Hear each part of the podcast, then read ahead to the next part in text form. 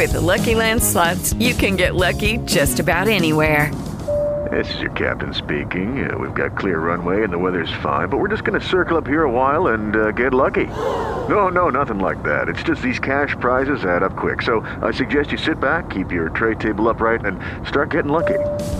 Play for free at LuckyLandSlots.com. Are you feeling lucky? No purchase necessary. Void where prohibited by law. 18 plus terms and conditions apply. See website for details.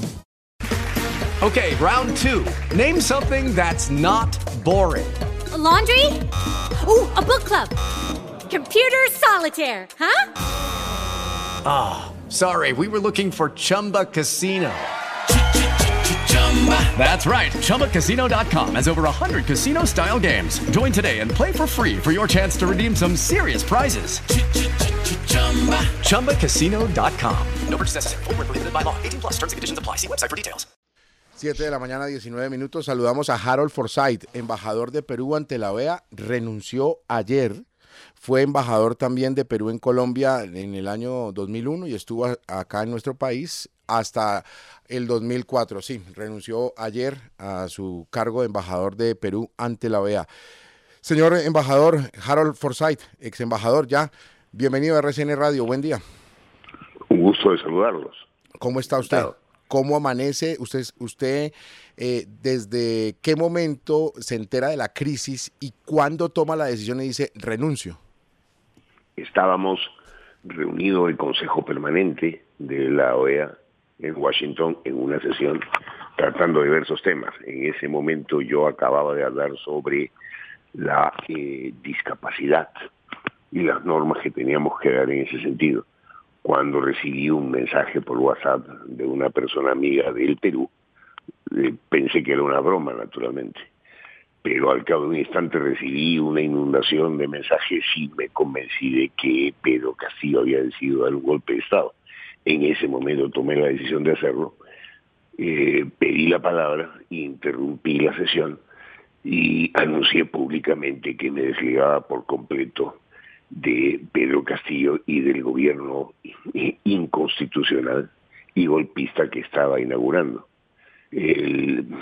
al cabo de un rato se suspendió la sesión y conversamos entre varios y personalmente me quedó claro que eso no tenía forma de durar y efectivamente duró, me parece que una hora, un poco más, cuando probablemente Castillo se dio cuenta que no tenía apoyo y él mismo decidió eh, eh, tratar de salir en su vehículo. Fue interceptado y luego fue llevado a la prefectura y se encuentra detenido desde entonces, ¿no? Pero mi decisión fue del primer instante y, y a partir de eso me siento muy bien en lo personal y en lo familiar.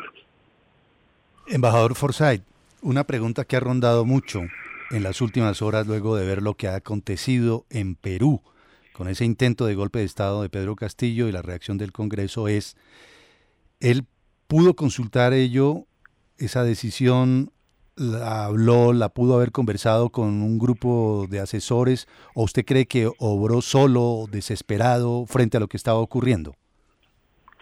Eso se sabrá en, las próximas horas o en los próximos días, cuando se investigue un poco más eh, hasta dónde llegó esa conspiración, si es que hubo una conspiración, y naturalmente los responsables tendrán que asumir las consecuencias.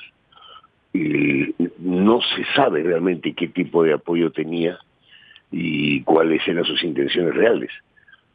De primera mano lo que uno piensa es que era imposible de materializar y, yo siempre supe que eso era imposible. Se hablaba de que podía cerrar el Congreso, pero para cerrar el Congreso usted necesita muchas cosas. Eh, para violar una constitución, usted necesita muchas cosas, apoyo de la Fuerza Armada, apoyo del periodismo y apoyo de una buena porción de, del pueblo.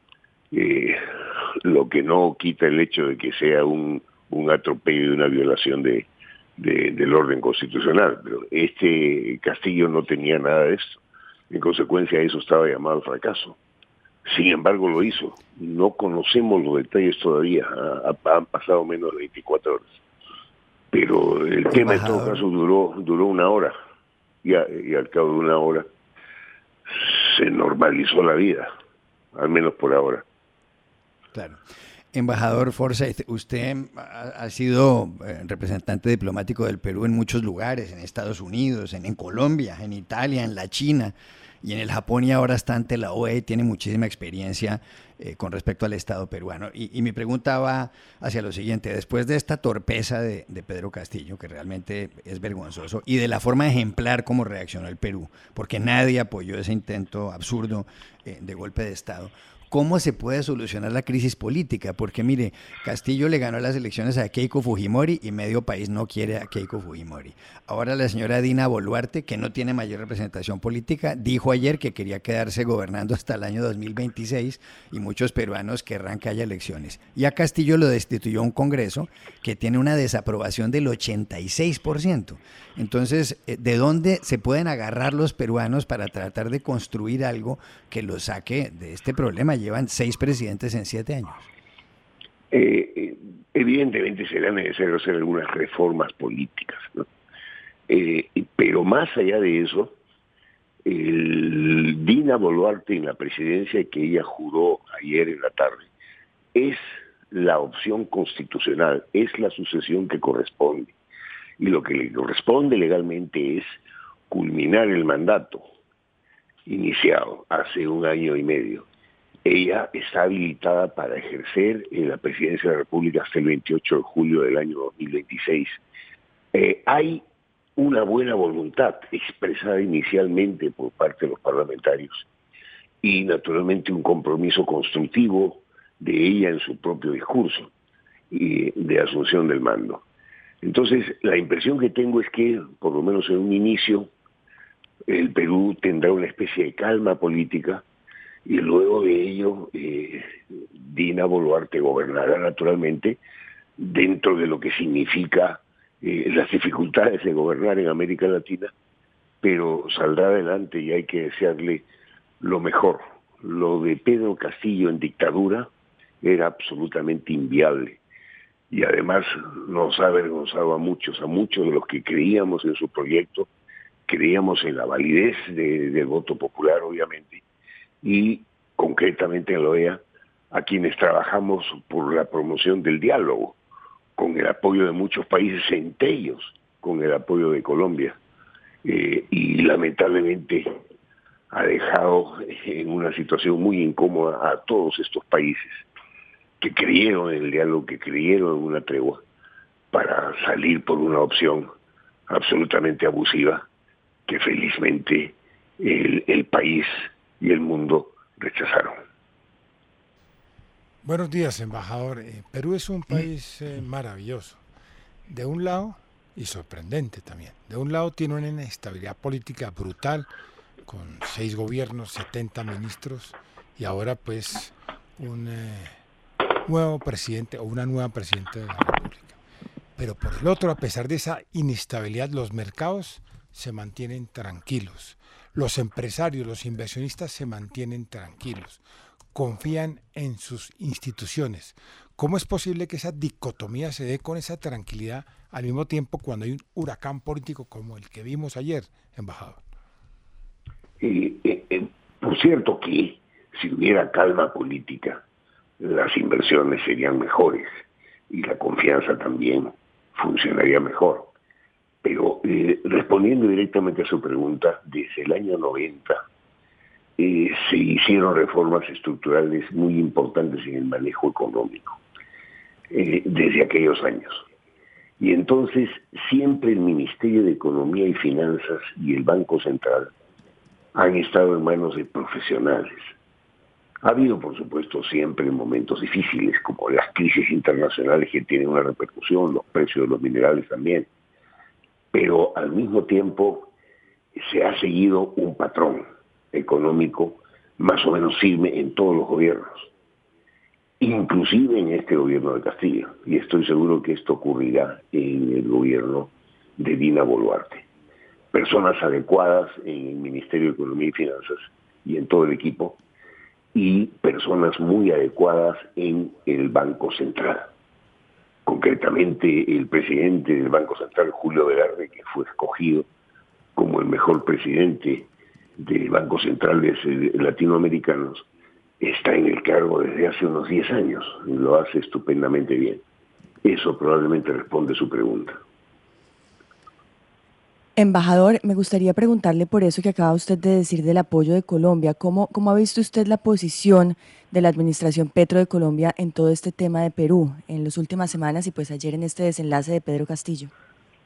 Bueno, la amistad de Perú con Colombia es histórica y personalmente entre 2001 y 2004, siendo yo muy joven, tuve el honor de ser embajador del Perú en Colombia. Fue mi primera embajada, donde hice grandes amigos y aprendí a conocer el maravilloso país que tienen ustedes.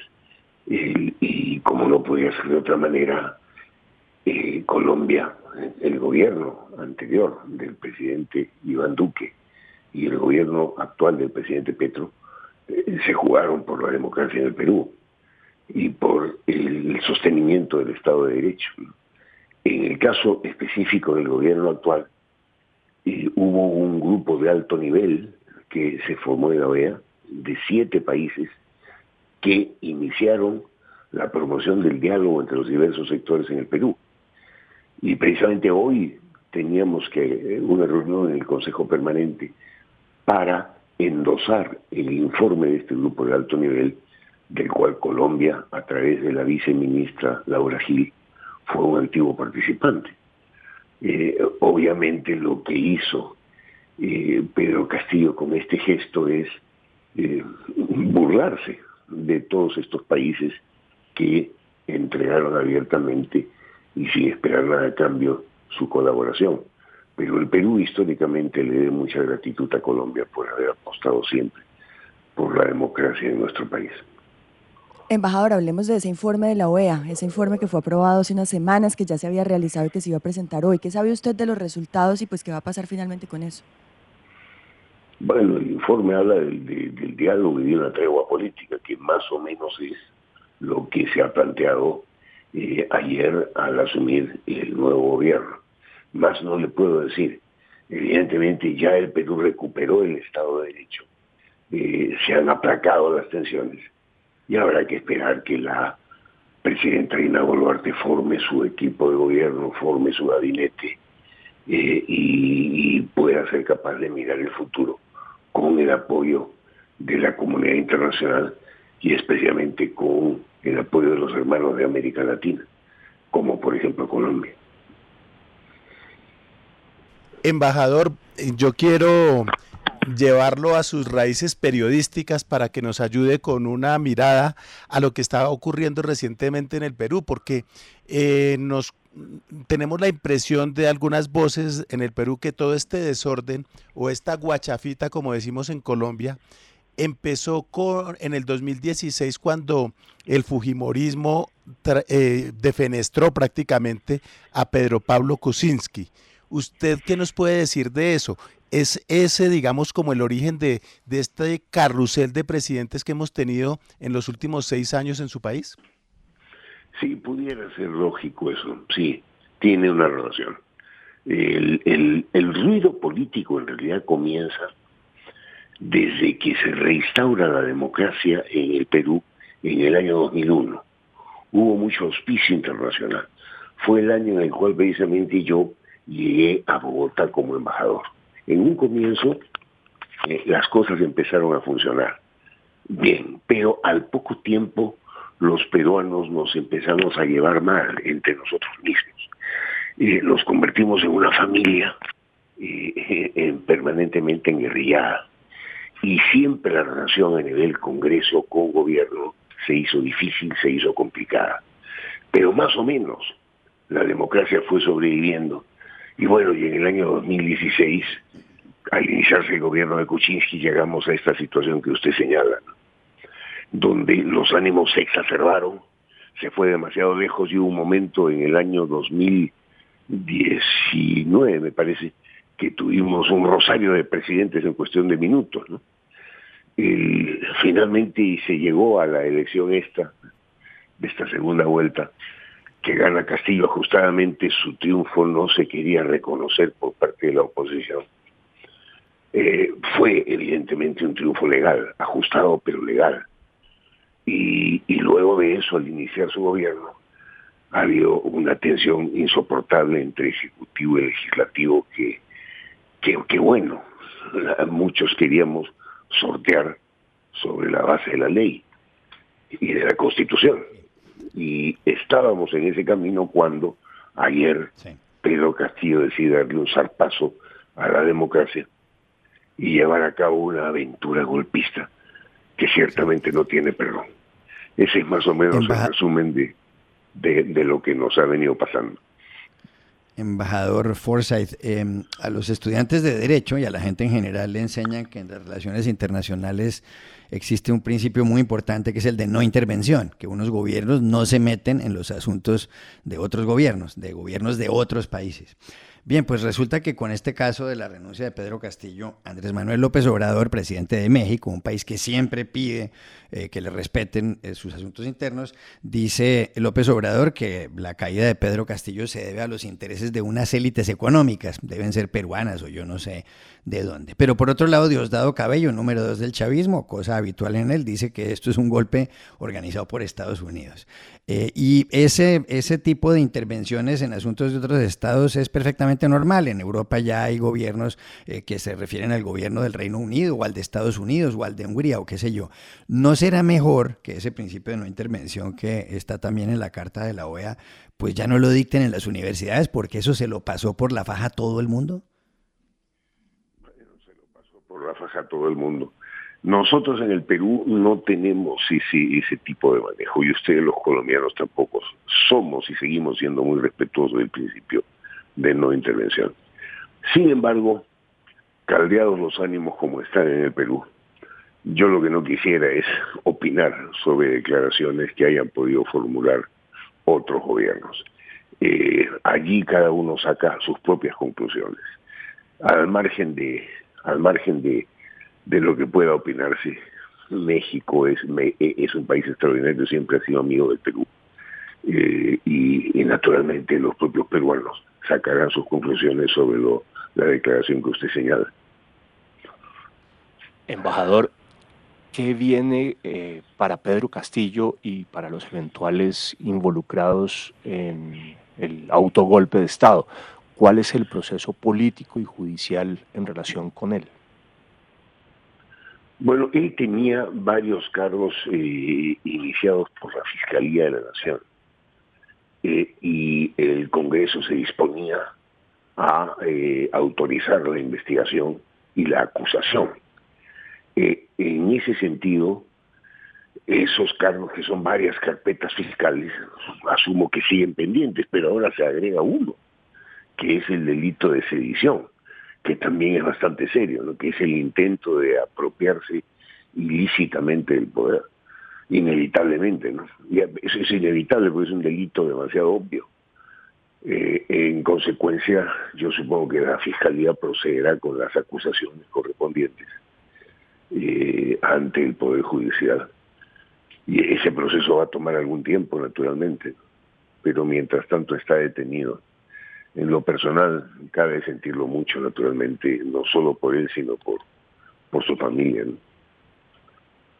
736, le agradecemos a Harold Forsyth, embajador, ex embajador ahora de Perú ante la OEA, renunció ayer, recordemos, también fue embajador de Perú en Colombia en los años 2001 al 2004. Embajador, muchas gracias por estos minutos, por este diálogo con RCN Radio. Sabemos que se nos extendió un poco la entrevista, pero es muy importante que la audiencia de RCN tenga ese contexto tan claro, tan preciso como el que usted nos acaba de dar de la situación peruana. Muy amable.